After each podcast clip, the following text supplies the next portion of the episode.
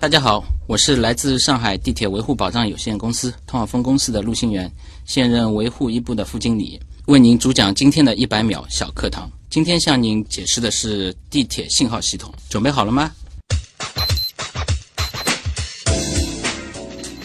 当今对地铁的班次间隔时间要求越来越高，地铁现在的最高运行速度大概是八十到一百公里每小时，高峰时段的间隔两分半一班。那么问题来了，为什么在行车间隔小、列车密度高的情况下，地铁依然能够保证行车安全呢？为什么每次都能停站很到位？其实这些问题都和信号系统密不可分。信号系统包括全自动的驾驶模式、列车的开关门、启动、巡航、加速、停站、自动折返等功能均由系统自动完成。更短的行车间隔。可以小于九十秒的行车间隔，保证列车在停站二十五厘米内的停站精度可以达到百分之九十九点九九五的概率，在区间里面的运行时分的控制可以误差不大于百分之二。要完成以上的功能，所有的信号系统将当今世界上最先进的传感器、通信、闭环控制、冗余等技术集成在一起。大家好，我是于有明，上海申通集团维护保障中心车辆分公司，现在担任设备管理部副经理，呃，为您主讲今天的一百秒小课堂。今天要向您解释的一个专用名词是受电工，大家准备好了吗？受电工，受是接受的受，电是电力的电，工是弯弓射箭的弓。受电工是什么？受电工是列车的受流设备啊。列车之所以能动，是因为有一千五百伏的高压。这个高压怎么能进入列车呢？就是通过受电工这个设备。呃，上海地铁绝大多数的列车受电工都安装于车顶，但是其中有两条线它并不是安装在车顶，它们是十六号线和即将运营的十七号线。这两条线的受电弓安装在车下，所以它又改了一个名字，叫做集电靴。那么受电弓和触网并不是直接接触的，它是通过碳棒进行接触的。碳棒顾名思义是由碳组成的一个设备，它安装在受电弓上面。那么为了让碳棒更不被磨耗，使用寿命更长，所以一般都会用净金属，就将碳和某些导电的金属融合在一起，制作成净金属碳棒。那么受电工一般来说是一个比较简单的四连杆机构。呃，它的驱动呢，在上海地铁一般分为两类，一个叫气缸与弹簧的气动工，一个是电机带动的电动工。那么它分布在我们所有的上海地铁的线路上，除了十七号线、十六号线虽然是受电靴受流，但它是有受电工的。这个受电工是在场内进行吊车作业时候使用。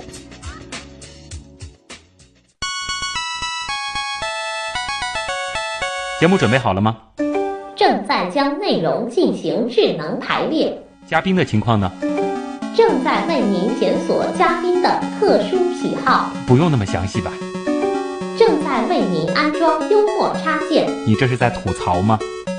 正在为您更换全部文字素材。正在删除您的幽默基因，已将节目专业程度调低到百分之三十五。好了好了。马上开始节目吧！正在为您开启极客秀，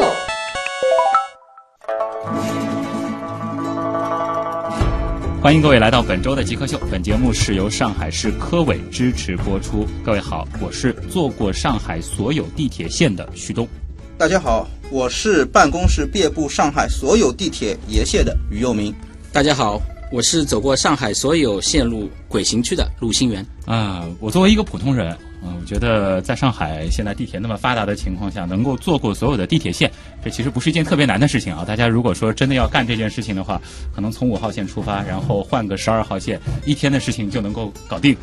但是像于佑明是在所有的地铁线路边都有办公室。这个怎么理解啊？你的办公室好多 因为我是做那个地铁车辆维护的，嗯，那么必须到每个基地去从事我的工作，嗯，那么现在上海地铁发展的那么快，有十几条线路，嗯，它的基地就遍布了整个上海市，所以你每天出门的时候是去不同的地方上班。哦，哦，我其实根据那个工作的任务，嗯。有时候会去上海的北面，嗯。啊，我们的富锦路基地；有时候会去上海的南面，像我们五号线的芥川路基地，甚至于浦东、川沙嗯都有我们的地铁基地。啊，就是说，如果要问你的办公室在哪里，你就只能把上海地图或者是上海的这个轨道交通图拿给他了。对对对对，但是我最主要的办公地点还是在我们上海地铁的发源地，那就是梅陇基地。梅陇基地。对对对啊呃，那么也要问一下陆星元了啊，你刚才说是你是走过所有地铁轨行区，也就是说你是在地铁的这个隧道里面，我们普通人认为的这个隧道里面走进去进行一些相关的技术工作的。对我们是信号信号一个专业，嗯。然后我们的这个专业设备啊分布在控中心，嗯，然后所有的轨行区，包括区间，还有车站里面的机房，所以有些工作啊必须来到现场进行调试啊、测试和检查，嗯，所以我就说了，这走过了所有的轨行区，呃，我相信现在在极客秀的听众朋友当中啊，这个天天坐地铁的应该是占到很大一部分的。那今天呢，其实我们就会跟着李佑明还有陆星源，我们好好的了解一下地铁是怎么一回事儿，以及和地铁相关的工作究竟是如何展开的。呃，再补充介绍一下啊。那么于佑明呢是来自申通地铁车辆分公司设备管理部啊，他是副经理；陆星源呢是申通地铁通号分公司维护一部的副经理。哎接下来呢，我们就进入到极速考场，我们先来认识一下二位是怎样的一个人。极速考场，首先进入到我们的第一个必答题啊，就是想听一下二位是如何定义极客的，哎，以及分享一下自己曾经做过的最符合你给极客下的定义的事儿。嗯啊，那先听听看于佑明。啊，极客这个词应该是我自己认为啊，它是衍生于计算机。一般来说，极客人家认为是一个黑客的一个野生代名词，就对计算机非常疯狂的热爱的一种人，啊对吧？但是他并不代表他是一个计算机高手，也不代表他工作的时候一直要用计算机。嗯，我个人认为，极客就是专注于某些事情，然后把它充实在自己的生活中的一种人工作和计算机的交集算深吗？应该离不开。呃，不算很深。我们工作计算机，一个是来读取列车上面的故障，嗯，还有一个是做一些文本的工作，嗯，其实和那个编程啊还相差比较远。那么如果说曾经做过最极客的事情呢，就是面对一大堆数据啊进行故障分析，那非景忘食，因为我们那个列车有故障了，要找出故障的原因，有什么手段呢？医生可以去让病人去化个页，看看那个验血报告，看看诊断报告。嗯，那么我们同样，我们不是让列车划个页，嗯我们是去读取列车设备的故障记录或者它的数据记录，嗯，在繁杂的这个数据中找出列车故障的原因。它呈现出来的这个数据视觉化的这个描述一下嘛，它大概是一个什么样子的东西？是一串一串的代码？一串一串的数据，数据啊。比如说列车的速度、啊。列车的牵引状态、制动状态、牵引力的分配、列车的输入电流、输入电压、电机的转速，嗯，等等等等，还有一些有可能反映在故障代码上面。那么从这些数据上面来分析列车在故障时刻的状态，然后找出它的故障原因。倒并不是说列车有什么样的这个故障，现在的这个智能化程度已经达到了这个直接会给你一个它的某某某东西出现了问题，并不是这样，有有啊但是一般来说，这个是有偏差的。啊因为电脑通过它的程序判断出来的。嗯，比如说很简单一个事情，我们如果有温度传感器，它会报温度传感器过高，它是一个故障代码。但是你并不知道是什么原因导致温度传感器报出了设备过温。嗯，那么你还要看一些更深层次的数据，比如说是不是过流了，是不是它散热不好啊，是不是通风量不足啊，等等这样的。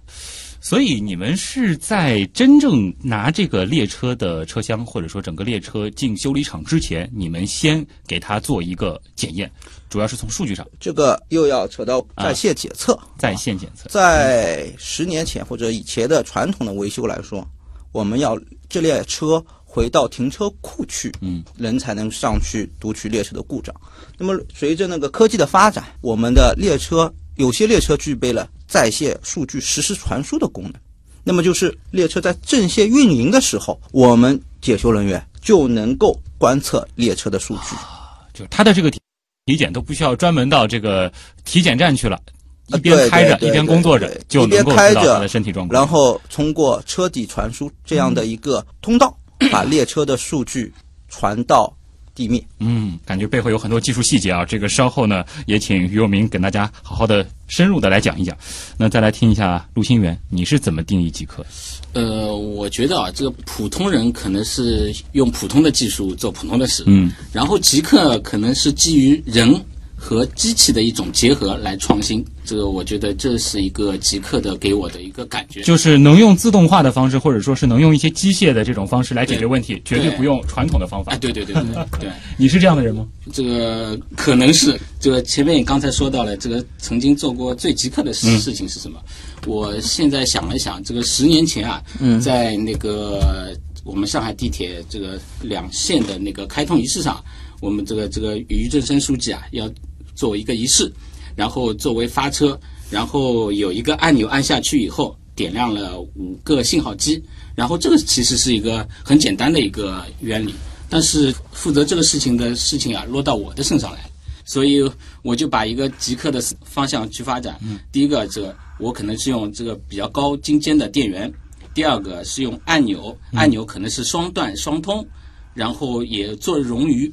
这一个简单的事情复杂化，然后高可靠性，让我们的这个这个于书记啊能够一按即成功，我觉得也是一个这个层次比较高的一个嗯 这个极客的事情。就是说，可能别的人可能会想到这个事情就呃找一个我们说外面的一些做活动的这种公司，或者说他就做一个简单的这个设备，然后你就用你的这个技术直接做了一个这样的设备做了一个这样的一个装置高可靠的装置，对。啊，哎，挺有意思的啊。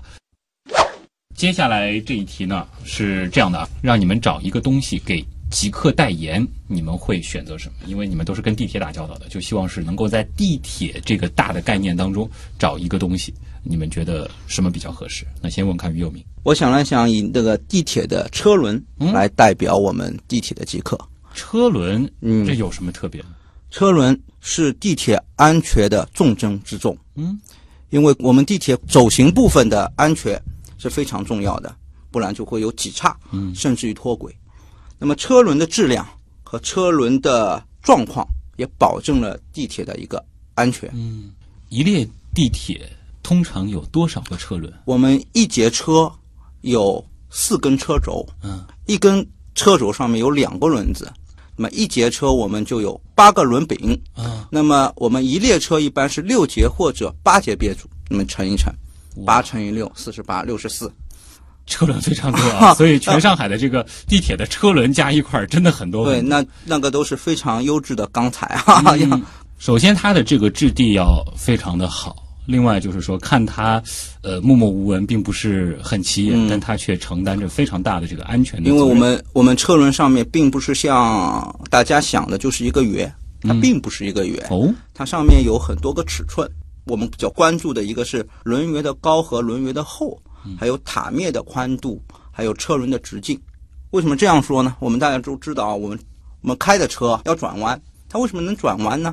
哎，因为我们有差速齿轮，能够保证前轮的两个轮子、左右两个轮子它呈现不同的转速。而且你转弯的时候，不是内径比较短吗对？外径比较长吗？对，那么又就意味着我的两个轮子的转速应该不同。嗯，汽车我们用差速齿轮来保证，那么地铁那根轴上面是没有差速齿轮的。嗯，我们的车轮的塔面的一个类似于锥形的锥度，再结合在转弯的钢轨上面的高低落差。嗯，然后保证车辆能够顺利的哎这，个弯。很有意思啊！大家都觉得好像地铁它能够在一个曲线的这种轨道上行走，因为我们知道这个地铁线路它是并非笔直的，对也是弯弯曲曲的。哎，这背后其实是跟这个轮子的设计有很多的关联。和轮子还有轮子装载的一个设备叫叫构架，嗯，组合成叫做转向架，哎，来导向列车的嗯转弯。这个很有意思啊！我们的这个 logo 上可以放一个地铁的这个车轮。呃，那再问问看，陆清源，你想到了什么？呃，我也考虑了一下，呃，基于我们这个信号设备啊，我觉得我们一个无线的 WiFi 啊，呃有一定的极客的感觉。无线 WiFi 是我们现在办公室装的，大家家里装的这种吗？有一定的区别，哦。因为我们信号系统的控车啊，基本上隧道里面每两百米安装一个 AP 天线，嗯，然后它通过车和地的一个通信来控制车的速度、巡航和停站，嗯，一定要是保证无线通信良好的情况下，列车才能正常的运行。但是我们车上不是有很多同志都用手机啊、嗯 MiFi 啊在上面，大家都是公用的频率，但是不会影响到我们正常的一个设备的网络。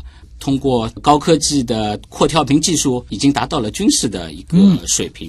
所以，我们这个地铁的 WiFi 啊，我觉得也是比较一个强悍的黑科技。啊，这个大家也不要以为就是您刚才提到的这个 WiFi 是我们现在在这个地铁里有的时候可以用到的公共 WiFi，还是两回事情。对专用的。啊，这个其实也就解释了另外一个问题，就是地铁是如何和呃我们说这个控制区进行一个通信，或者说数据有一个实时的互通，对，也是基于这个无线通信无。线通信。对啊，并不是说这个在这个轨道上有一些这个实体的这种电缆，并不是这样子来通行的。对，这个新线都是通过自由无线来进行。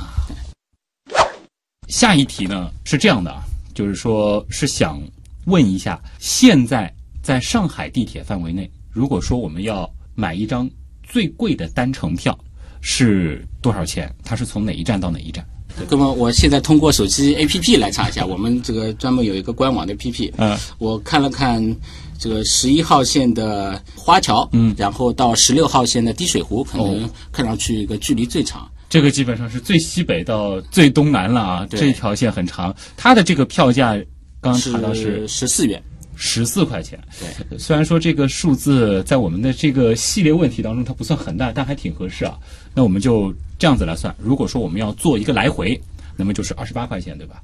呃对，做一万趟的话是两万八，啊，大家大概知道这样子的一个数字的概念了啊。那接下来的这个问题呢，是需要考验大家的这个心算能力了啊，就是说，如果让你们把自己一年的这个收入全部用来坐这趟地铁的话，大约能来回做个多少趟？六万次左右啊。六万次左右。哎，应该比你少一点。那个陆星源是比他少一点于右明要少一些对，就是五万趟左右。呃，也可以这样说。好，大家自己心算了啊。如果说我们节目组有一种超能力，可以帮助你们实现一个，哪怕是你觉得不可能实现的愿望，你希望是什么啊？我举几个例子啊。我们上一次是成功的把嘉宾送出了太阳系，呃，还有一次有一位嘉宾是成功的回到了十年之前。那不知道你们想实现什么愿望？那我对那个回到过去还是比较感兴趣的，对吧？啊我想如果有一种超能力的话，我可以打破时间这个维度啊，啊我成为一个四维空间甚至于更高维空间的一个生物，然后从这个高度来看这个三维世界的人。不是说是到了那个状态之后，然后去做做什么四维地铁之类的。嗯，对对对，好，那么陆星源呢？呃，我希望有一个像哆啦 A 梦一样的任意门啊，嗯，这个可以让我到任何一个区域。啊，就不用走走这个通行线了，行车线了。对对对，我也可以让我到美国去看看最新的一个超 超高速的地铁，对吧？啊他们不是在试验嘛，这个也想去看一下。就是有一个任意门，呃，无论是这个工作还是旅行啊，好像都挺方便的，挺有意思。极客高科学。欢迎各位回到极客秀，大家好，我是坐过上海所有地铁线路的旭东。我是办公室遍布上海所有地铁沿线的于佑明。呃，大家好，我是走过上海所有线路轨行区的陆星源。啊，这个和我这个单纯只是坐过所有地铁线相比啊，二位真的和地铁的关系是非常非常的紧密的。其实我们像上海这样子的一座，很多时候都可以理解成是建立在地铁之上的城市。访谈的这一部分呢，我就从这样一个问题开始啊，就是说从事和地铁相关的工作是一种怎样的体验？大家其实也可以聊一聊自己在呃地铁打拼了那么些年，嗯，你自己可能觉得地铁对于你来说最重要的是什么？或者说曾经印象最深的，让你至今都有点难忘的这个事情是什么？嗯，先听听看于优米。印象最深的和我地铁这个行业啊，就别人都是朝九晚五，定时的工作，我们做地铁维护的就是随时待命，随时阵线上面都会有突发的事件，嗯，事情发生。我们作为维护部门，随时要有抢险状态啊。那么我们的手机一般都是二十四小时都开机的，随时等待召唤。哎，那我想问一下，就是说你刚才其实提到了一个细节，嗯就是说你虽然是在地铁工作，但你其实平时坐地铁的机会倒不多，嗯是因为你们。需要维护这样子的一个工作的一个特殊属性，就是嗯。你要赶往对应的地点，对。你通常是不能坐地这。是其中之一，因为一般我们要比如说有条线路出现故障，嗯，往往会有一个比较长时间的线路的影响，那么上下行有可能车都不能到达了，嗯，我们只能通过其他的交通手段到达那里。这个是挺矛盾的。有的时候我们觉得地铁是准时的，但是如果地铁它出现一些故障，呃，你们作为去排故的人员，嗯你们是不能选择地铁了。就是我印象最深的啊，还是我们零八年和一零年的一个上海有两届大事嘛，一个是奥运会啊，奥运会虽然在北京。但上海承办了两场足球比赛哎啊，我我没记错的话，其中一场好像是阿根廷队过在上海踢球，嗯，还有二零一零年嘛，就是举世啊世博会，上海地铁车辆二十四小时的保驾护航。嗯我们车辆分公司每条线路啊，每列车上面都有我们的车辆分公司的日结人员，嗯，而且是二十小四小时。这二十四小时指的是运营时间段。嗯，那么我们车辆公司还有我我个人嘛，到正线上面去保驾护航。嗯，哎，你这边提到了一个时间的一个概念啊，嗯就是说一个是零八年，一个是一零年。嗯，那是不是说，其实到现在是一七年了？这中间过了这个七年之后，我们整个的这个监测手段，呃，随着这个技术的发展，已经不太一样了。就可能现在就更多我们在远程就能够做到对。我们现在新的列车，它本身就有了车底传输系统。嗯，那么就这种列车呢，就不需要人跟跟在上面。嗯，所以说在我们的控制中心、我们的基地里面，都能够看到列车的状态。这种技术是现在等于说是地铁的这个生产企业，它就把这个技术给提升了呢，还是说更多是可能是需要靠你们的这个团队来开发一些监哦，我觉得这个应该是我们互相之间的。我们作为客户对供应商提出了一个更高的要求，和供应商一起来完善这个系统的功能。嗯好，那接下来呢，其实也想听听这个陆星源啊，呃，你做的是这个信号维护，那你平时是要走到这个地铁隧道里，你们专业的叫法叫这个走到轨行区，对。是主要是去看这些信号设备它的这个信号是不是好，还是说其实还有很多的事情要做呢？对，这个这只不过是一个巡检的一个日常工作。嗯，然后我现在主要负责的是两号线的信号系统大修。嗯，因为信号系统啊，这个是非常重要一个专业。然后两号线啊，这个是老系统，已经达到了大修的年限，这是第一个问题。第二个，现在因为不断的客流增长，现在已经达到了日均一百六十万。然后今年年底啊，十七号线也要接入两号线，那可能到时候要达到了两百万一天，所以现在的运能啊，可能达不到乘客增长的需求，所以要对那个系统进行翻新改造。嗯，所以这个工作量其实也是非常大的。它的难度啊，在于是不停运的情况下进行改造翻新，那肯定要设置于呃不同的空间，然后系统的波节。对吧？这个是有非常大的难度。嗯，呃，客运量和这个信号之间是一个什么样的这个关系呢？为什么客运量上去了，这个信号我们也需要有一个大升级呢？呃，比如说啊，这个信号系统的可能支持的这个行车间隔，它有一定的标准。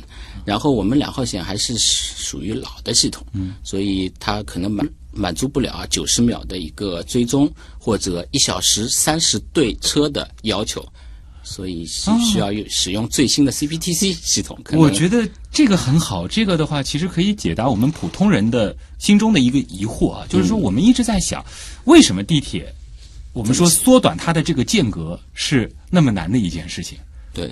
对其实它是有一些技术的这个限制在的。对，一列车要开起来达到它的一个最高速度，它有非常一个多的条件，包括前方的线路条件、前方的列车条件、前方的土建的轨道条件，需要多方面综合考虑，才能达到一个大运量、那个高速疏散的一个情况。啊，就是说列车的这个间隔时间还取决于它在隧道内能开多快。对然后就是说，我们整个的这个信号，或者说整个这个列车的这个控制系统，它要非常非常的完美，善，对嗯这才能够让它的这这个个间隔跑起来多中人，对啊。所以像现在就是说做到这种九十秒的这个间隔，已经是非常非常不容易了嘛。对，这基本上已经接近了极限了，九十秒。这已经是一个接近极限的。对。对对，这是一个理论值。再往上的话，呃，可能还得要有用下一代系统来。就是说目前的这个系统它能够承受的这个理论的一个间隔。是九十秒，对啊当然，这个其实还有很多其他的这个因素在里面对嗯，这个也是希望大家理解啊，大家别觉得这个东西和说你你排队开几辆这个公交车，或者说排队开里几辆汽车，这个间隔是完全不一样的一个。对。那除了这些工作之外，现在还在做什么呢？呃，我现在还在负责一个城市级我们信号关键设备维护支持系统的筹建。嗯，因为我们这个系统啊，特点是这样的：从一号线的九五年开始投用，到最新的十二号线，它的时间跨度啊非常长。然后信号制式也是非常多的，有 CBTC、轨道电路、准移动闭塞都有。我们的设备的分布也是非常散的，有基地、有轨行区、有机房、有控制中心，所以我们想利用平台啊，把平时测试的工作由呃自动化检测来进行代替，代替人工的工作量，嗯，进行预防性诊断。嗯怎么觉得你们两个的工作在这个部分是有一点像的？对它的这个区别在哪儿呢？区别就是针对不同的设备，我们是针对车辆，啊它是针对信号设备。就是说，你们是更多是侧重在就是说信号设备对它的这个运行的这个可靠性的一个在线监测。对对对，因为我和我们和车辆之间还有一个最大区别，我们还需要指挥抢修，嗯，啊，这个可以通过这套系统啊，快速定位故障在哪里。哦，也就是说，如果在地铁的隧道内有某一个位置的这个信号发射装置，它出现问题了，对你们首先得定位到它到底是在哪儿。哎，故障点在哪里？其实是一个比较难难的一个题它目。并没有说是有一个监控画面上面显示，比如说某条隧道的 A B C D E F，然后 F 坏了它就按了灯，并不是这样子的。呃，并不是所有的设备都有这样，因为一个故障现象可能由不同的设备带出来相同的现象，嗯，所以要真正的找到故障点，这是一个比较难的，嗯，所所以现在你们需要再用另外一套系统去监测这套系统它的这个对健康状况。对，在线系统是应该是我们维保这个主推的一个工作，嗯，呃，可以最后节约人，因为在二零二零年“十三五”的期末啊，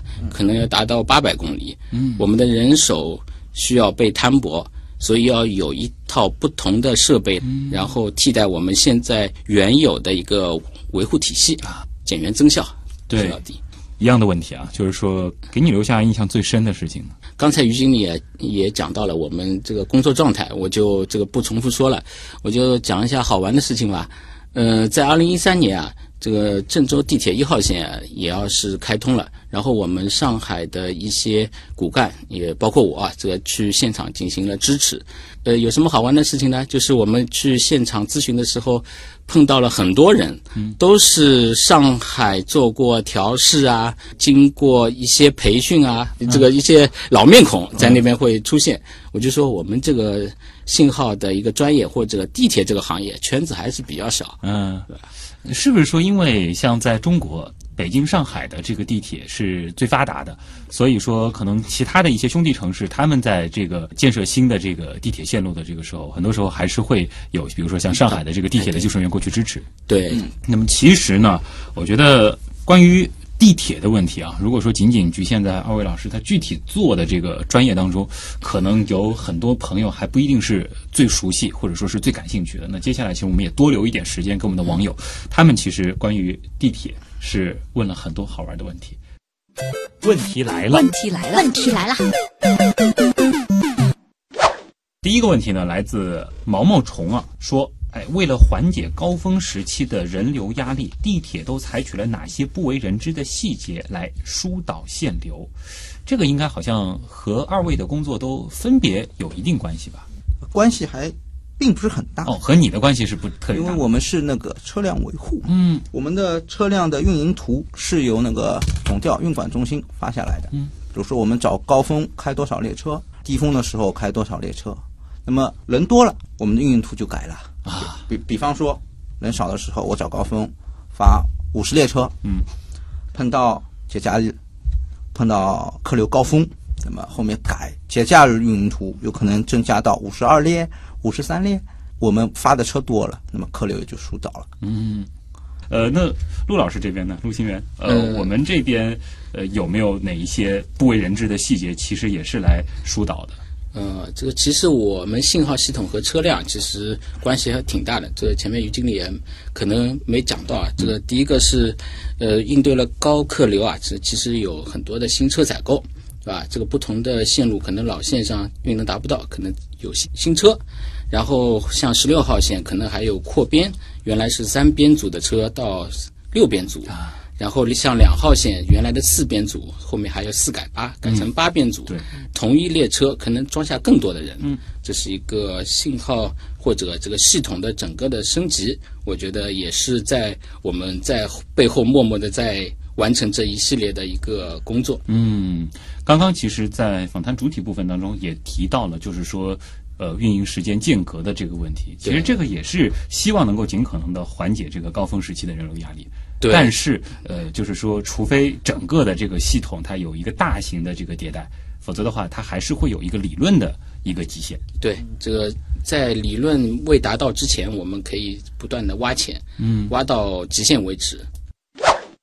刚才其实我有一个小问题是临时想到的啊，就是说，呃，我是遇到过一种情况，就是感觉好像同样两站开的特别慢，还有一种情况就是到了站台，哎，忽然感觉好像它不开了，然后这个车上的乘客呢也会面面相觑一会儿，然后隔了一两分钟，它忽然又门关上了，继续开了。这个时候通常是发生什么情况呢？通常在正常的情况下啊，这个可能是调度啊，在运营调整，可能让前方的列车多停一会儿，或者从库里面有那个出库车安排到正线上运行。嗯，所以为了避免乘客让他在区间里面多等，所以在站台上进行了扣车，啊然后让整个系统平均的分布这个间隔。嗯。就是说，是让整个这个系统处在一个最佳的这种平均的状态。对，所以并不是说出现了一个什么这个技术问题什么的对。这个因为有的朋友其实遇到这种情况，他会比较惊慌，他在想：难道我这个列车出故障了吗？我到底要不要下台大大家不必惊慌，如果真的出故障，会有广播提醒。啊？就是都有完整的这个预案的啊，大家尽可能放心。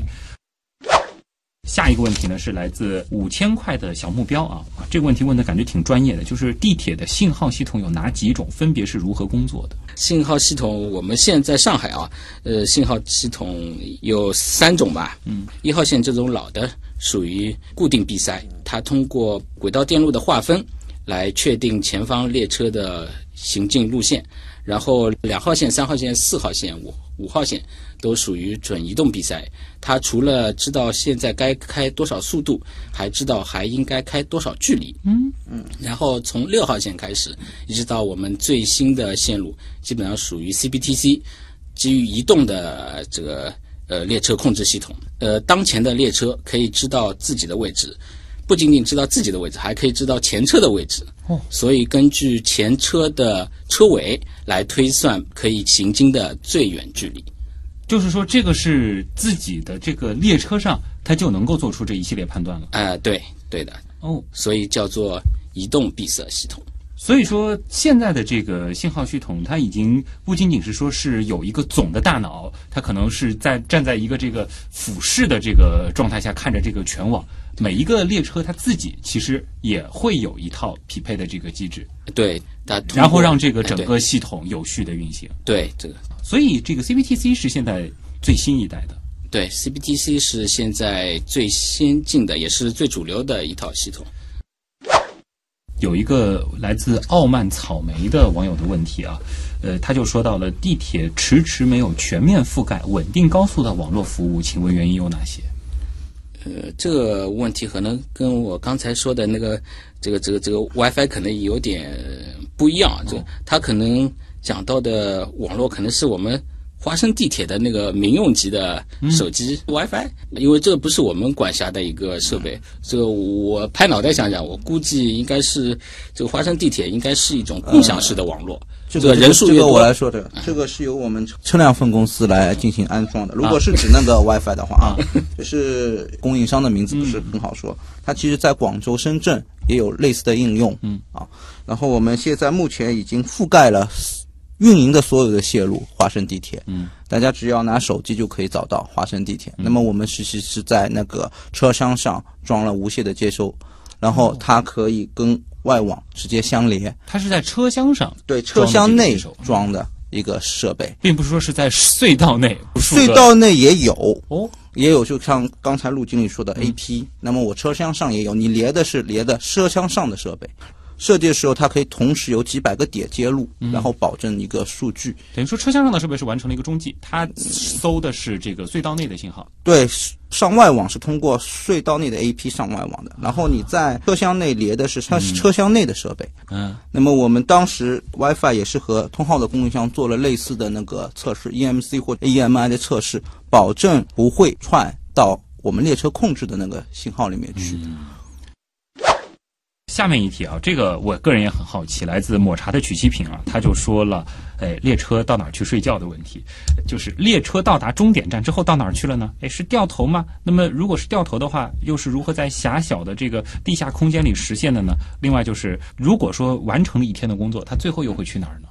那么首先是正常运的时候，列车到达终点站以后啊，它是折返以后往另外一个方向运营。大家看到那个列车是有两个司机室的，它两个司机室都可以驾驶，并不是说像它没有一个车头和车尾的概念的。对，它两个都是车头，对 两个都是车头，所以两头都可以向上行方向或者下行方向走。嗯基本上所有的正线上是没有掉头这个概念的。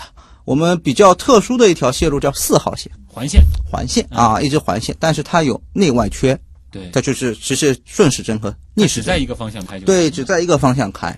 这是回答第一个，终点站以后再进行折返，嗯。另外一头往下行或者上行运营。啊，那么我们要掉头，有可能是真的需要掉头啊，我们真的需要掉头。那么是在我们的停车场段，它会有一些环形线路，我们车辆厂叫它为灯泡线。是专门在停车场里面对对建对，是一个大的环形线路，比如说我们二号线的龙阳路基地啊，就有环形的线路，哇还有这个基地占地面积应该不小吧？因为地铁列车它要完成呃并不会占很大的地方，因为我们一般来说所有的线路都会有试车线，嗯，来保证列车修理好以后或者排固好以后的一个试车。一般我们接在试车线后面会有一个灯泡线，嗯可以让列车掉头。那这个其实就谈到了列车是怎么去到他们睡觉的地方，或者说他们做检查的地方。对我们列车一般是从那个正线上面有那个出入库线，通过道岔啊，嗯这个东西是通号来控制的，啊 通过道岔把列车从正线开往那个车辆段或者是车辆基地。这个是不是就是说，如果大家坐地铁的时候，就别呃只顾着看自己的手机，如果看一看地铁的这个车窗外的话，有的时候能够看到一些这样子的用来分叉的这个空间吗？嗯，你在隧道内基本是看不到，看不到除非你到车头去车头有可能啊、你到司机室去能看到啊道岔。就其实它并不是单纯的一根管子，有的时候就会有一些分叉的。对对，那列车睡觉的地方在哪儿？那列车到了运营结束以后，它会通过出入库线回到停车库。其实我们停车库其实有两种意义，一个叫做以前说叫做车辆段，一个叫做停车库。停车库就是单纯的就是存放列车用的，然后我们的检修人员做一些日常的检测啊。还有一种叫车辆段，有车辆段意义的停车库呢，它具备一些更大的修程，比如说我们的五年修或者十年修的更大的修程的工作在里面，所以叫做车辆段。所以一条地铁线路可能让地铁睡觉的这个家还不止一个嗯，啊，有好几个这样子的大的车库。对，我们基本上现在每条线至少有两个，四号线只有一个，因为是环线的关系 对。，四号线只有一个，其他的线路至少都有两个，五号线也只有一个，但是它也升以后也会有新的那那个那个车辆停车库。停车库啊。这里其实还有一个问题，我觉得和这个问题是有点关联的啊。来自猎奇黑武士，他就问了地铁列车是怎么放进地铁站的呢？然后上线运营之前要做哪些准备？嗯，我想那个猎奇黑武士肯定是想问那个新车运到上海以后啊，就我们新车运到上海一般有两个，一个是公路运输，就是一节一节车厢来运，到了基地啊车辆段以后啊，基地以后通过大型的起重设备把它给吊到那个钢轨上。嗯，还有一种呢，它是铁路运输，因为我们地铁的那个轴距啊是和大铁是一致的，它可以通过铁路的运输方式直接运到上海。就是在如果说我们有幸看到了这样的运输方式，嗯就会看到一列列车，它是在火车的这个轨道上行驶。对对对对，我们所有的地铁列车，它可以把制动全部放掉，那么它就成为一个拖车，它没有任何制动，然后有那个其他一些工程然后挂个火车头来牵着它走。对对对，推切着它走，然后我们派一些技术人员进行保驾、嗯，押运。然后到了之后也到了是要起重机把它。呃，不用了。到了之后，路局这里有岔道，可以和地铁网络相连。哦，这张网络很有意思，就是说，呃，铁路的网络其实有一些岔道是和地铁的这个轨道连在，连在一块儿的，叫联络线。这样的这个联络线。对，那像有的时候，其实这个我曾经印象当中就有，我以前这个坐三号线的时候，我就记得好像说这个运量不足的时候，有一些其他线路的这个列车会来支援，这样子的一种转换也是通过这样的联络线。线，对，几条线和几条线之间啊，嗯，可以通过联络线然后互换，哦，可以我们叫做转场。转场。这个不是需要通过什么起重机专门把这呃，个不需要，车调走的，不需要，不需要。它自己开就能开一过来。般来说，我们不进那个比较大的修程，列车是不进行解憋的。哦，所以就是说，在我们公众的这个脑海当中，觉得每一条地铁线路是独立的，但事实上，通过轨道，它是彼此之间相互连接的，而且一个列车它可以在不同的轨道上，我们不需要离开轨道就可以切换到不同的线路上。我们走行部分的要求都是一致的。嗯。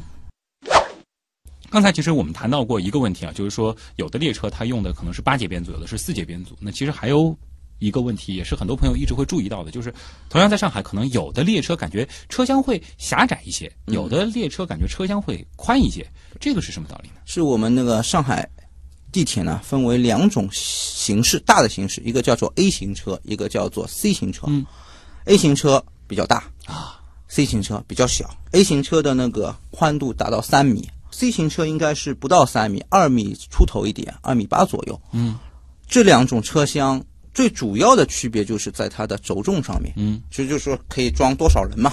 那么 A 型车要达到十六吨。嗯，所以说你 C 型车的车厢是不能用在 A 型车上面的，嗯轴也不能用，因为它的轴重没有那么高。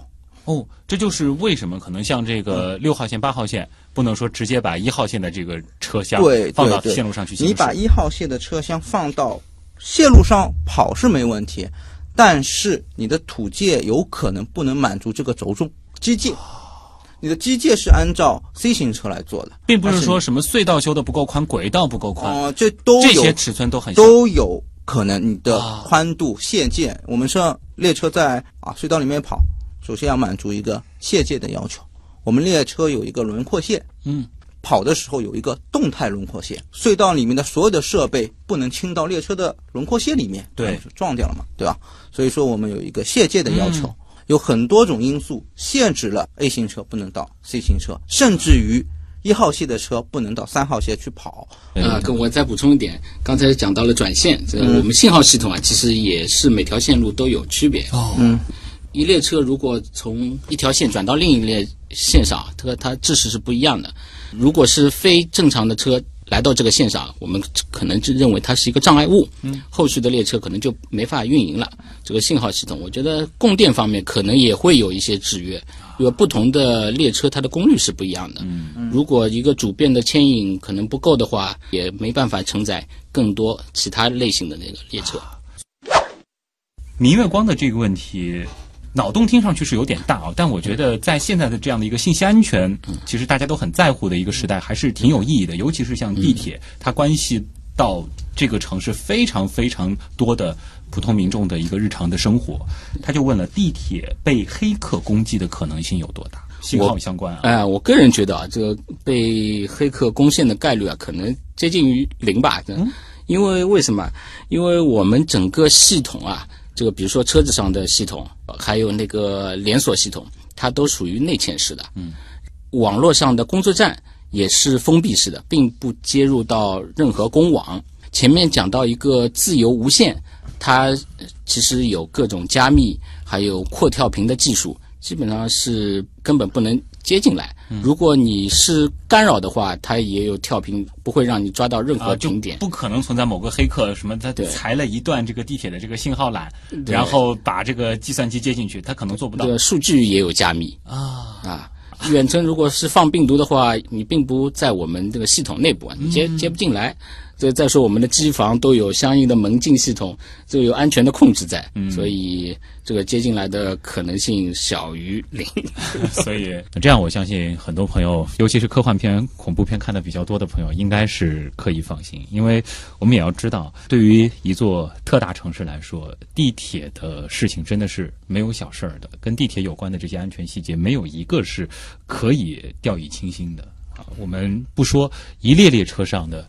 成百上千人的这个生命安全，我们放大到整座城市，哪怕地铁是出现了一个大面积的这个延误，其实对整座城市的这个运转，从这个经济运行角度来说，都是非常非常严重的一个灾难。所以我们也相信，在地铁背后的各种我们说保障它安全的这个工作人员，就像今天做客我们极客秀的于佑明、陆新元啊，在这个承担压力的同时，其实也是肩负着让这座城市更有效运转的使命。那么今天也再次感谢二位啊，同样都是来自申通地铁的于佑明、陆新元做客极客秀，谢谢你们。好，谢谢。谢谢谢谢。那以上就是本周的极客秀，我是旭东。本节目是由上海市科委支持播出，咱们下周再见。